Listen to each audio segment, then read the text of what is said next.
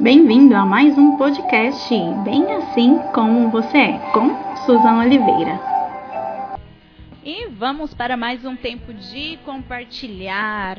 Sim, o Espírito e a noiva dizem: Vem, digam, digam. Eles dizem: Vem, Senhor. Nós queremos encontrar contigo. E enquanto esperamos, nós caminhamos nessa terra aprendendo a amar, aprendendo a demonstrar o amor do nosso Pai, aprendendo a levar uma nova expectativa de vida, aprendendo a lidar com as pessoas que estão ao nosso redor. Sim, nós precisamos de mais amor, por favor. E nessa semana, onde no dia 2 de abril nós comemoramos então um dia de conscientização em relação ao autismo, nós estamos trazendo informações para você, para que possamos entender o que é esse transtorno, para que possamos uh, identificar dentro do menor tempo possível para conseguir proporcionar um ambiente de vida melhor, para fazer com que as pessoas ao nosso redor tenham sim um desenvolvimento ali dentro das suas capacidades de forma natural. Então, por que, que a gente tem que conhecer? Para viver melhor, para viver melhor com, os, com o nosso próximo, com as pessoas que estão ao nosso redor. E já trouxemos um pouquinho sobre o que é o autismo, sobre os sintomas, algumas características e hoje nós vamos falar sobre os tipos de autismos que existem. Ah, existe mais de um? Pois é, gente. Existe. Estou aprendendo com vocês. Então, existe mais de um tipo de autismo. E a gente vai falar um pouquinho sobre isso hoje. Então, senta aí pertinho do seu rádio. Se você está no trânsito, se você está em movimento. Acompanhe conosco as informações, porque vem muito mais compartilhar para você nessa tarde. Então, recapitulando, o autismo ele é um transtorno, é um transtorno do espectro autista. Tá? Então, como a gente já falou aqui durante esses dias, é um transtorno dentro do desenvolvimento, né? Então, costuma aparecer nos primeiros anos de vida e pode comprometer algumas habilidades, principalmente relacionadas à comunicação e à interação social. E aí, quais são então os tipos de autismo? Tá? Então, o autismo não é sempre igual. Eu até comentei com vocês que pode se manifestar em uma pessoa de uma forma, em outra pessoa ser diferente. Então, tem diferença sim. E existem graus, tá? Existem graus, intensidades dos sintomas, maior ou menor, enfim. E é possível que alguns autistas enfrentem alguma dificuldade de aprendizado, enquanto que outros podem ter uma vida aparentemente normal mas ainda assim sentirem que não se encaixam na sociedade, especialmente pela dificuldade de socialização. Então, tem alguns tipos e algumas formas diferentes em relação à manifestação do autismo. O primeiro deles é a síndrome de Asperger. E ela é considerada a forma mais leve entre os tipos de autismo e é três vezes mais comum em meninos do que em meninas. Normalmente, quem possui a síndrome conta com uma inteligência bastante superior à média e pode ser chamado também de autismo de alto funcionamento. Olha só que diferente. Também é normal que o autista, né, que esse que apresenta essa síndrome de Asperger, que ele se torne extremamente obsessivo por um objeto, por um assunto, por um único assunto às vezes, e que até mesmo passe horas discutindo sobre uma única coisa. Tá? Então, existem formas diferentes de manifestação do autismo. Então, a gente está falando sobre isso hoje. Se essa síndrome ela não for diagnosticada ali na infância, o adulto com Asperger pode ter mais chances de desenvolver quadros depressivos e até mesmo de ansiedade. Então, por que, que a gente tem que conhecer? Para que seja diagnosticado, para que comece um tratamento, para que a pessoa mesmo saiba lidar com a forma como ela é. Então, é importante conhecer sim. Um segundo tipo, né, então uma segunda forma de manifestação do autismo é o transtorno invasivo do desenvolvimento. Essa é uma fase, digamos, intermediária do transtorno e ela, digamos, é um pouco mais grave do que a síndrome de Asperger, mas não tão forte quanto o transtorno autista que a gente vai falar aqui também.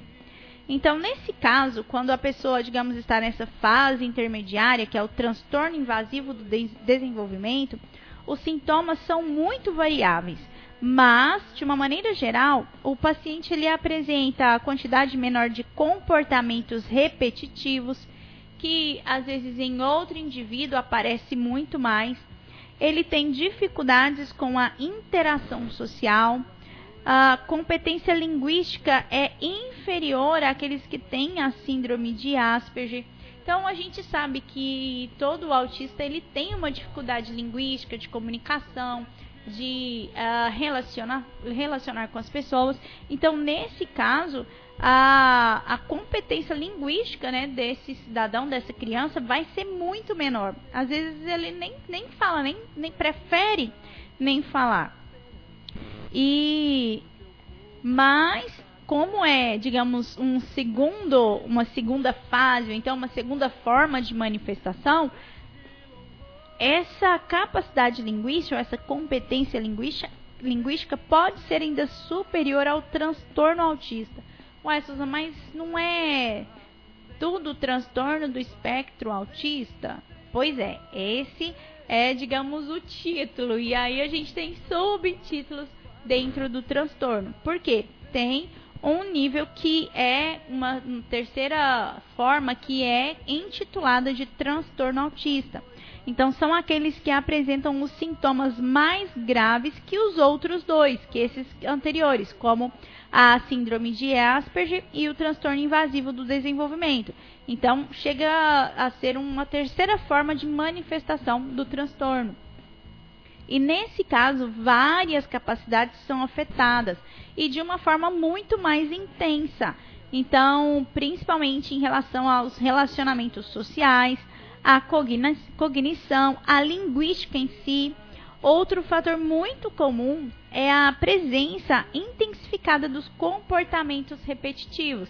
Então é muito mais forte. Então, se lá na síndrome de Asperger, às vezes a pessoa não repete tanto assim, né, os movimentos ou o comportamento. Aqui no transtorno autista, isso é muito evidente. E esse é um tipo clássico do autismo. Então, quando a gente identifica alguém com tantos sintomas assim, uh, que é muito mais visível, uh, é mais fácil de ser diagnosticado do que as outras duas formas de autismo. Ah, então existem formas que às vezes não é diagnosticada? Sim, existem. Principalmente eu comentei com vocês que existem adultos que convivem com o autismo e que quando criança não foram diagnosticados, que pode, por exemplo, ser esse, essa forma mais leve que é a manifestação da síndrome de Asperger.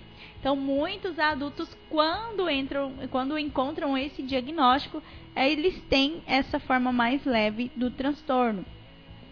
Uh, nesse tipo mais clássico, né, que, que é o que a gente pode dizer, que é o transtorno autista, é, o diagnóstico ele vem de forma muito mais rápida, muito mais precoce e em geral antes dos três anos, né? Então, porque existem muitos sintomas que vão fazer com que os pais, com que os responsáveis ali pela criança consigam verificar que tem algo diferente. Por exemplo, a falta de contato com os olhos, ela não consegue olhar nos seus olhos. O comportamento repetitivo, bater as mãos, ficar balançando as mãos, ou ali, né, o pezinho que não para hora nenhuma. Então, existem muitos comportamentos que fazem com que esse diagnóstico venha muito mais cedo. A dificuldade em fazer pedidos usando a linguagem, então ela não sabe se comunicar. Às vezes, a, em vez da criança comunicar, ela já vai e faz, porque ela não sabe comunicar. E o desenvolvimento tardio da linguagem. Então, a gente vem falando nesses dias que existe essa área da linguagem que ela é muito afetada Mas quando a gente percebe que a criança não consegue se comunicar, pode ser que seja, digamos, essa forma clássica do autismo. E um, uma quarta forma de manifestação do transtorno é o transtorno desintegrativo da infância. Está dificultando os nomes? Tá mesmo, mas a gente vai entender. Então, é considerado um tipo muito mais grave do espectro autista e também menos comum. Em geral, a criança apresenta um período normal de desenvolvimento, mas a partir dos dois ou entre os dois e os quatro anos, ela passa a perder habilidades intelectuais, habilidades linguísticas, habilidades sociais e não consegue recuperá-las. Então, é uma forma mais grave? Sim.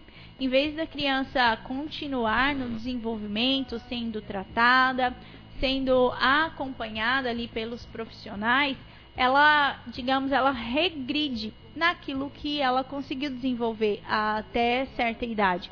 Por isso, assim, é um, uma forma mais grave da doença, porém, ela não é tão comum, tá? Mas acontece sim.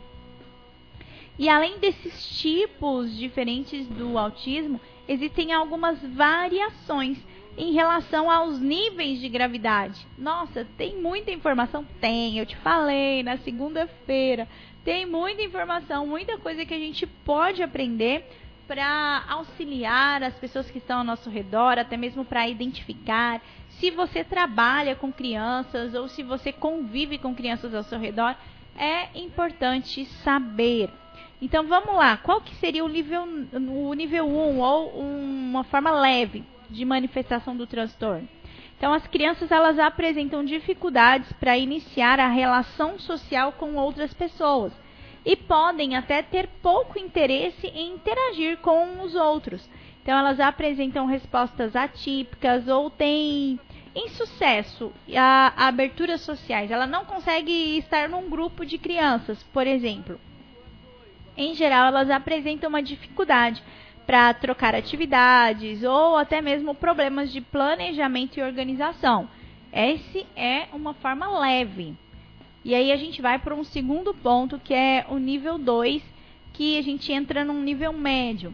O que, que acontece, como que a gente identifica, o, qual que é a diferença?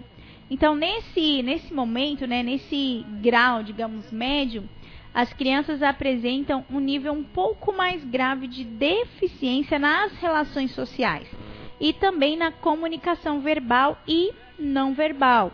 Então, existem limitações em iniciar interações sociais e também prejuízos sociais aparentes, mesmo com o apoio de alguém, mesmo com um tratamento, mesmo com profissionais estando ali apoiando ou ajudando no desenvolvimento daquela criança.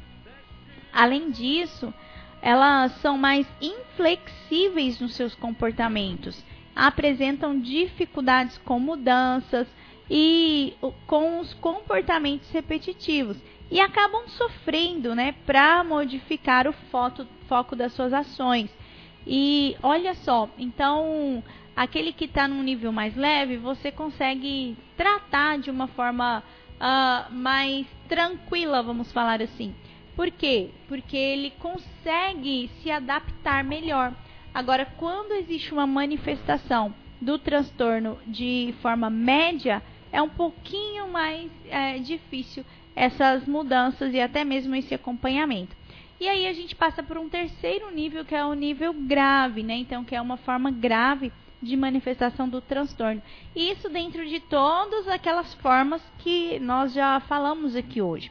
Então, nesse nível, existem déficits bem mais graves em relação à comunicação, além de dificuldades notórias para iniciar uma interação social, com graves, graves prejuízos de funcionamento.